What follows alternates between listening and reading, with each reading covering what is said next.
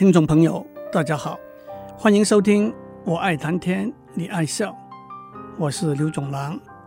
我为大家介绍了几首古诗，这几首古诗都是描述中国古代封建社会以男性为中心的家庭制度底下，妻子被丈夫遗弃不幸的遭遇。今天我要为大家介绍中国文学史上第一部。长篇叙事诗《孔雀东南飞》，故事是这样的：东汉年间，庐江太守衙门里头的一个小官吏焦仲卿娶了女子刘兰芝为妻，但是刘兰芝不为焦仲卿的母亲所容，被赶回娘家。刘兰芝发誓不再嫁人，但是她的家人逼她改嫁，在出嫁前夕。牛兰芝投水自尽，赵仲卿听到这个消息，也在自己家里庭院的树上上吊身亡。《孔雀东南飞》就是描述这个故事的一首叙事诗。这首诗一开始的两句是“孔雀东南飞，五里一徘徊”，用孔雀向着东南的方向飞，却又徘徊流连。来比喻被赶逐回娘家的弃妇的心情。接下来，刘兰芝描述自己长大的经过：我十三岁就能够织精美的白绢，十四岁就学会了裁剪衣裳，十五岁就会弹箜篌，箜篌是一种拨弦乐器，十六岁就能够背诵诗书，十三能植树，十四学裁衣。十五弹箜篌，十六诵诗书，但是到了十七岁，嫁了给焦仲卿之后，心里常常感到悲伤痛苦。十七为君妇，心中常苦悲。为什么呢？首先，焦仲卿当个小官，战战兢兢在衙门办公，和刘兰芝相聚的时间不多。君既为府吏。贱妾守空房，相见长日稀。府吏就是焦仲卿当的小官。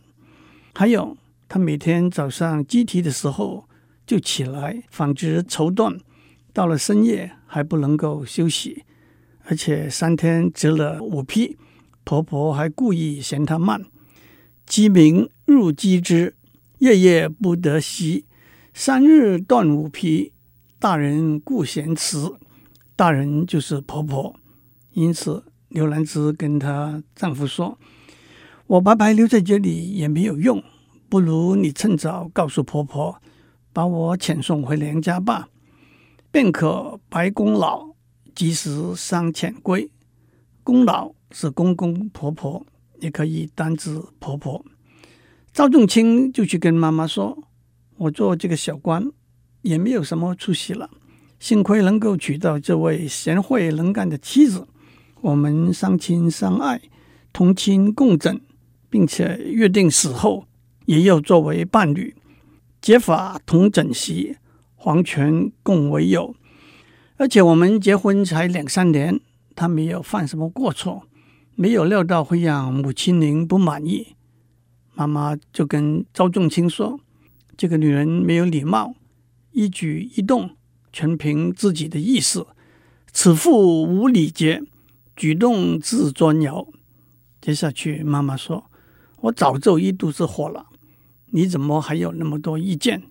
然后话锋一转：“您家有一个贤惠的女子，叫做秦罗夫，姿态可爱无比。我做妈妈的会替你去提亲。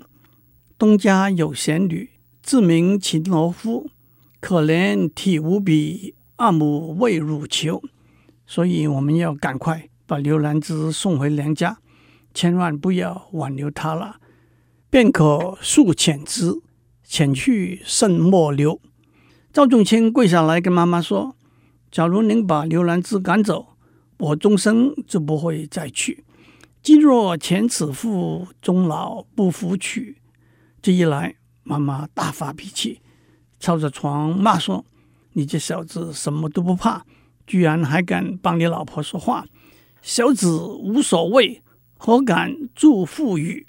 我对他已经没有什么恩情，不可能应允你的请求。吾以实恩义，会不伤重许。赵仲卿一句话都不敢讲，向母亲拜了两拜，回去哭着跟刘兰芝说：“我本来不愿意把你赶走，只是妈妈在逼迫。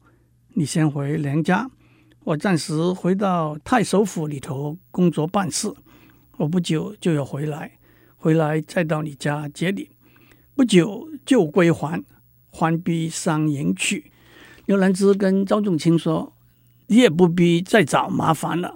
记得那一年冬末，我辞别娘家，嫁入府上，侍奉婆婆，顺从她的意志，一举一动哪敢自作主张？白天黑夜勤恳的工作，孤单的受尽辛苦折磨。”总以为没有过错，可以终身供奉婆婆，没想到还是被赶出去。何必还说将来再回到你的家来了？人更被驱遣，何言后来还？接着刘兰芝也要把她的衣物安排处理掉。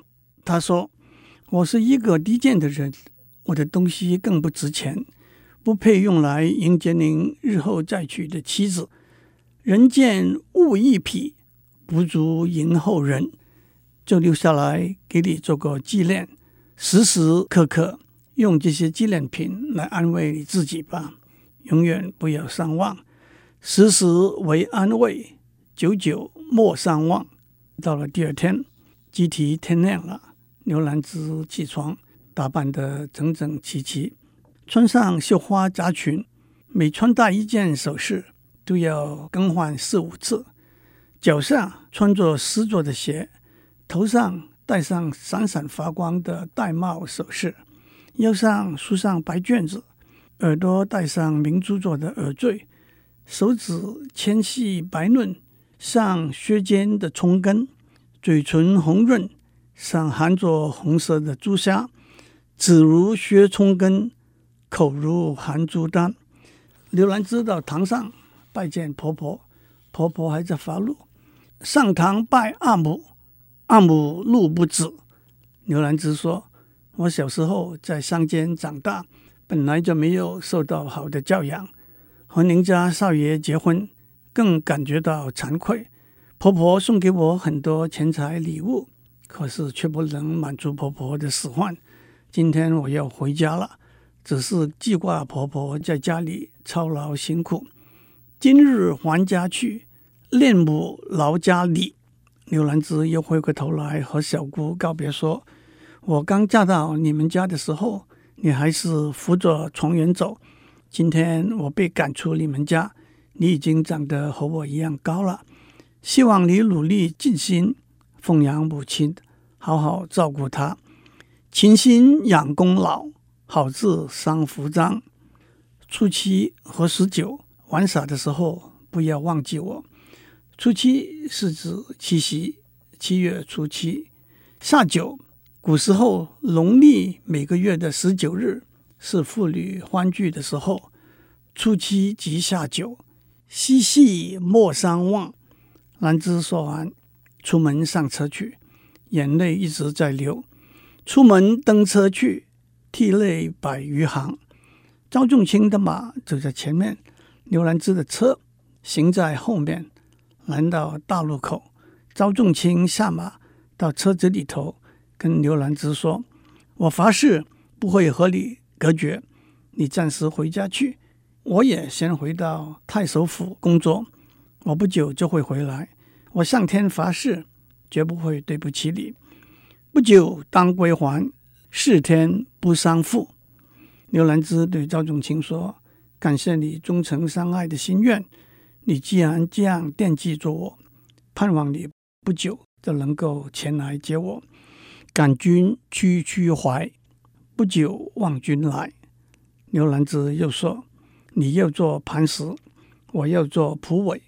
蒲苇是一种柔软而坚韧的草，蒲苇像丝一样坚韧，磐石不会转移。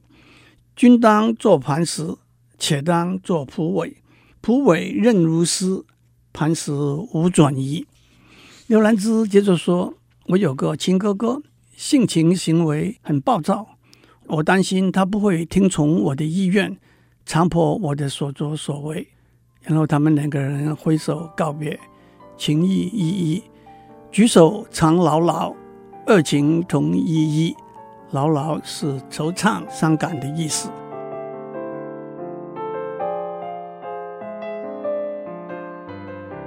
刘兰芝被逐出焦家，回到自己家里，走进内堂，觉得很丢脸。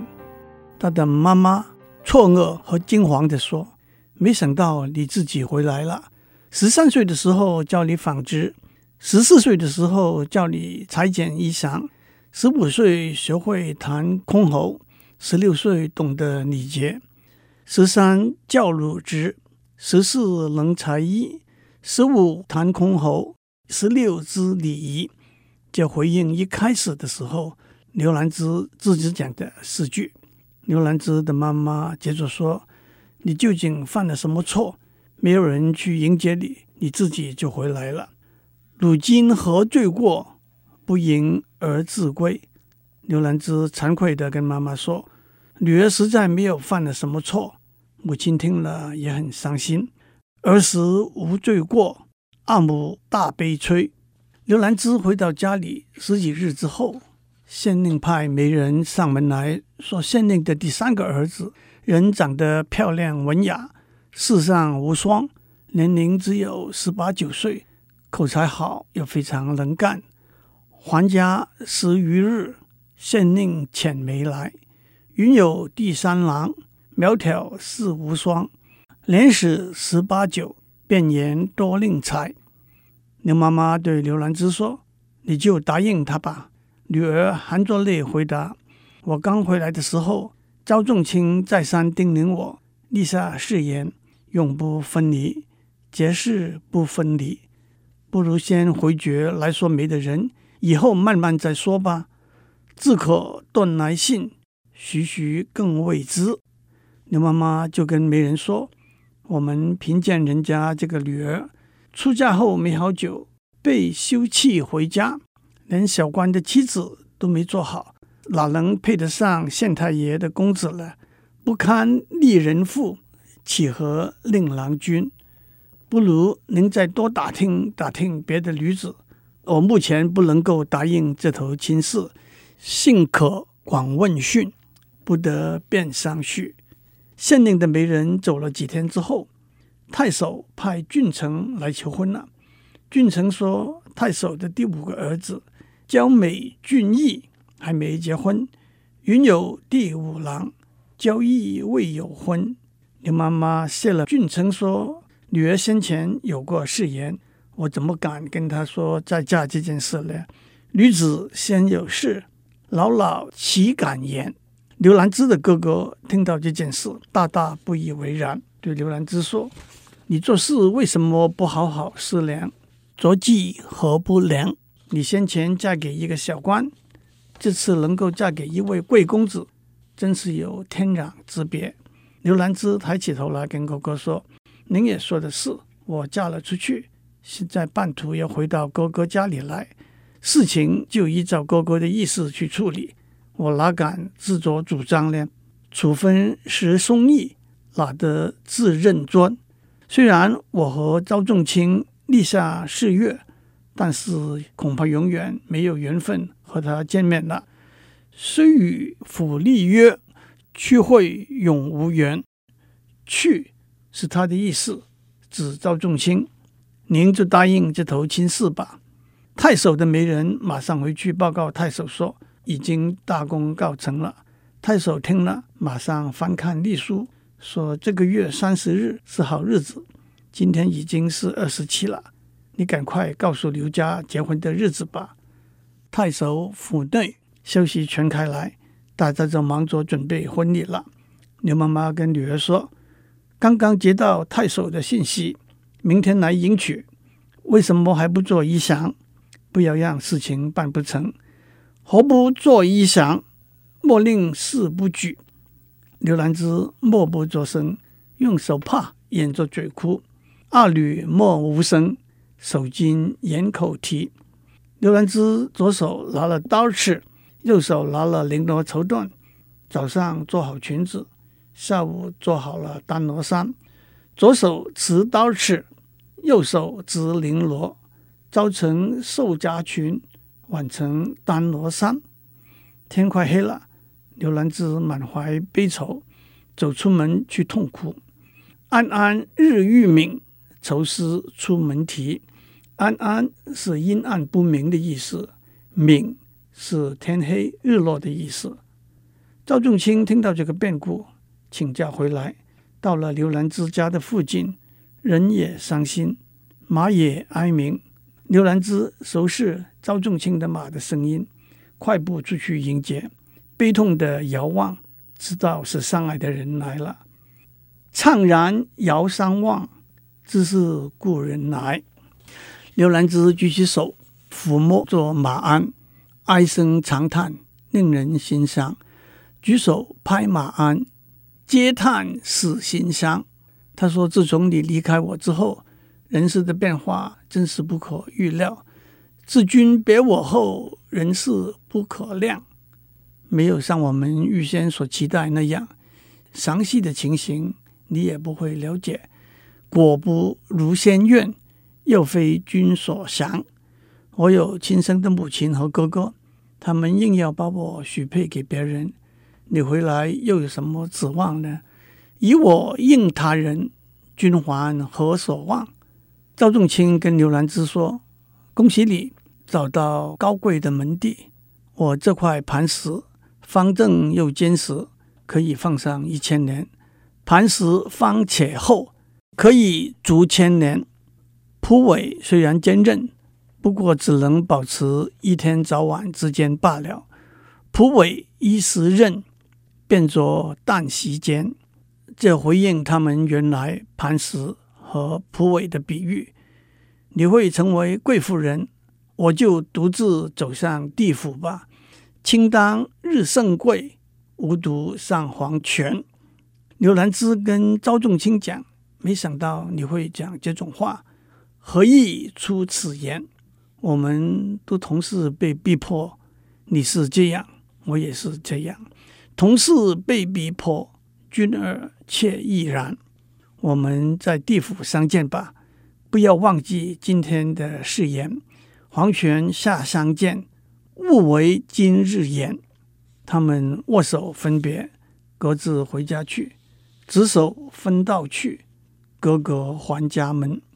赵仲卿回到家里，走上厅堂，拜见母亲，说：“今天风大，又非常寒冷。”寒风吹折了树木，今日大风寒，寒风吹树木。我今天就像快要下山的太阳，使母亲以后孤单；而今日明明，令母在后担。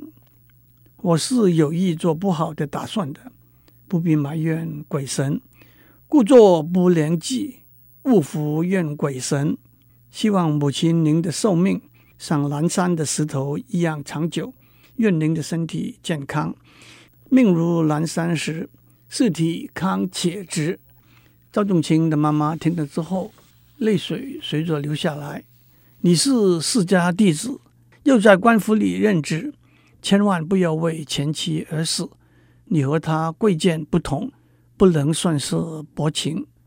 慎勿为父死，贵贱情何薄？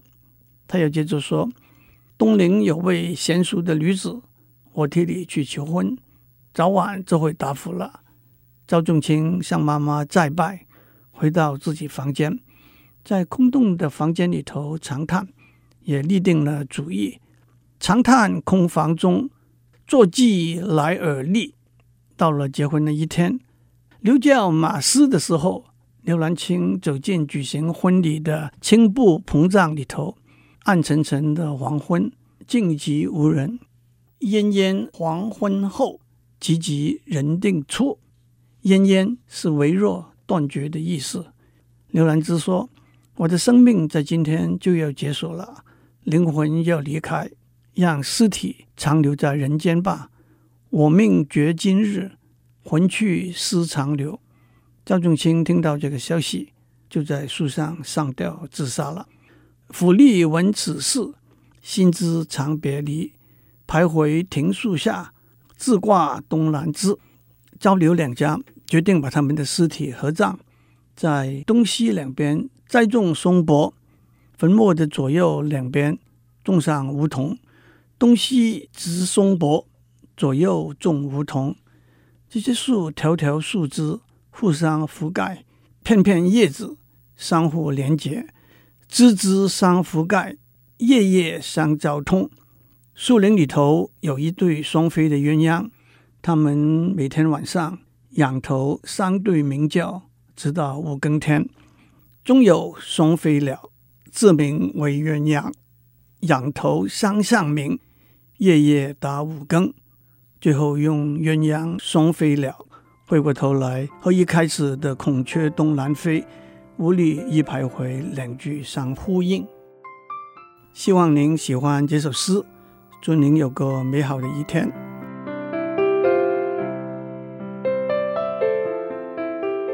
以上内容由台达电子文教基金会赞助播出。